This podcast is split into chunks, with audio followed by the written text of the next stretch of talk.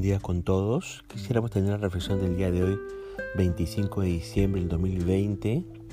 Vamos a estar reflexionando solamente un versículo del Salmo 145. Vamos a estar reflexionando en el versículo 9. Hemos titulado a este devocional ¿Cómo puede saber que Dios le ama? Mi nombre es Enrique Carrera, pastor asistente de la Iglesia Alianza Cristiana y Misionera de San Miguel.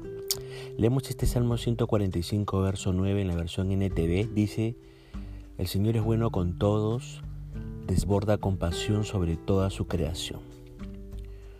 Una de las cosas que me irritan son eh, las regaderas que ahorran agua.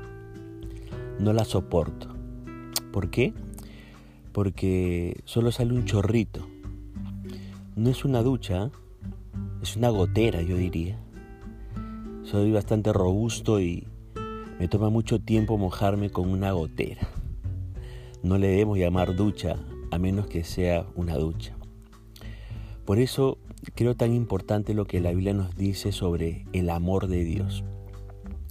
La Biblia dice que eh, el Señor es bueno con todos, desborda, dice, compasión sobre toda su creación. Eso hemos leído en el Salmo 145, verso 9, en la nueva traducción viviente.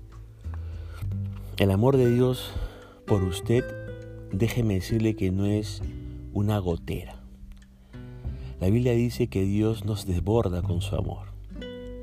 Dios no es tacaño como las regaderas que ahorran agua.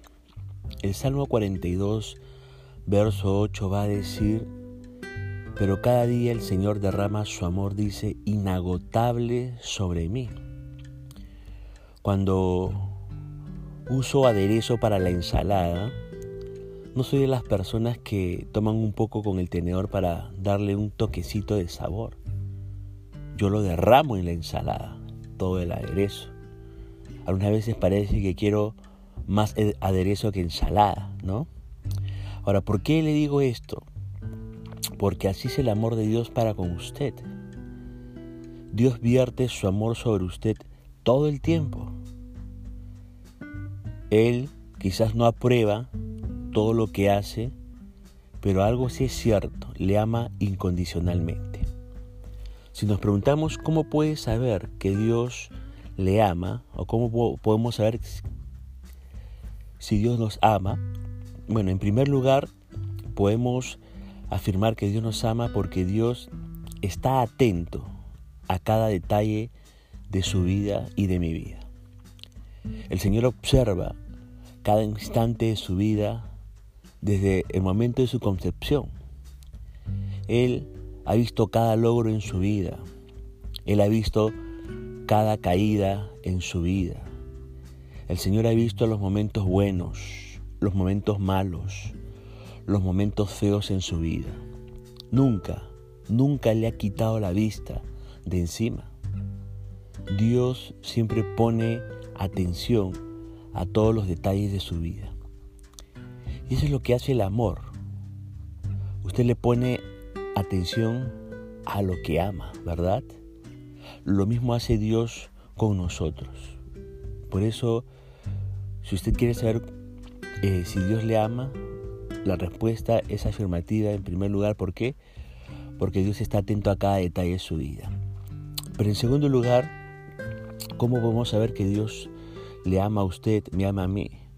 Bueno, lo sabemos porque Dios actúa de parte suya. Sí, Dios actúa de parte suya. El amor, déjeme decirle, se trata de dar. Cuando ama a las personas, convierte sus problemas, ¿no? Convierte sus problemas en sus problemas, ¿no? Convierte los problemas de las personas en sus problemas. ¿Y sabe que El Señor Jesucristo hizo eso por nosotros. Él se, él se apropió de los problemas que usted tenía antes de que supiera que los tenía.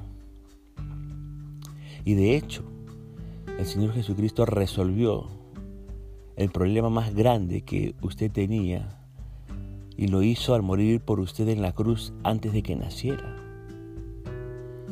El problema más grande que todas las personas tenemos es el problema del pecado en nosotros, ¿verdad? Ahora, el amor, déjeme decirle, es acción.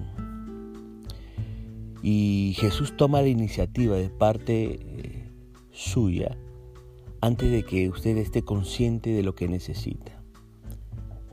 Él vino a ser su Salvador, el Salvador de su vida. Ahora, en la historia de la Navidad, como la que estamos conmemorando hoy día, la Biblia dice ahí en Lucas capítulo 2, verso 11, Hoy les ha nacido en la ciudad de David un Salvador que es Cristo el Señor. Yo no sé si usted es una persona que ya ha tenido un encuentro personal con el Señor Jesucristo, no lo sé. Pero si usted no ha tenido un encuentro personal con el Señor Jesucristo, déjeme decirle que usted necesita un Salvador. Sí, usted necesita un Salvador. Si no lo necesitara, Dios no hubiera enviado a Jesús a venir a esta tierra a, vivir entre nosotros, a morir en una cruz por nuestros pecados y a resucitar de entre los muertos. Mire, déjeme decirle que si existiera cualquier otra forma de que una persona pudiera llegar al cielo, créame, Dios no hubiera malgastado el esfuerzo de, de haber enviado a Jesús a esta tierra.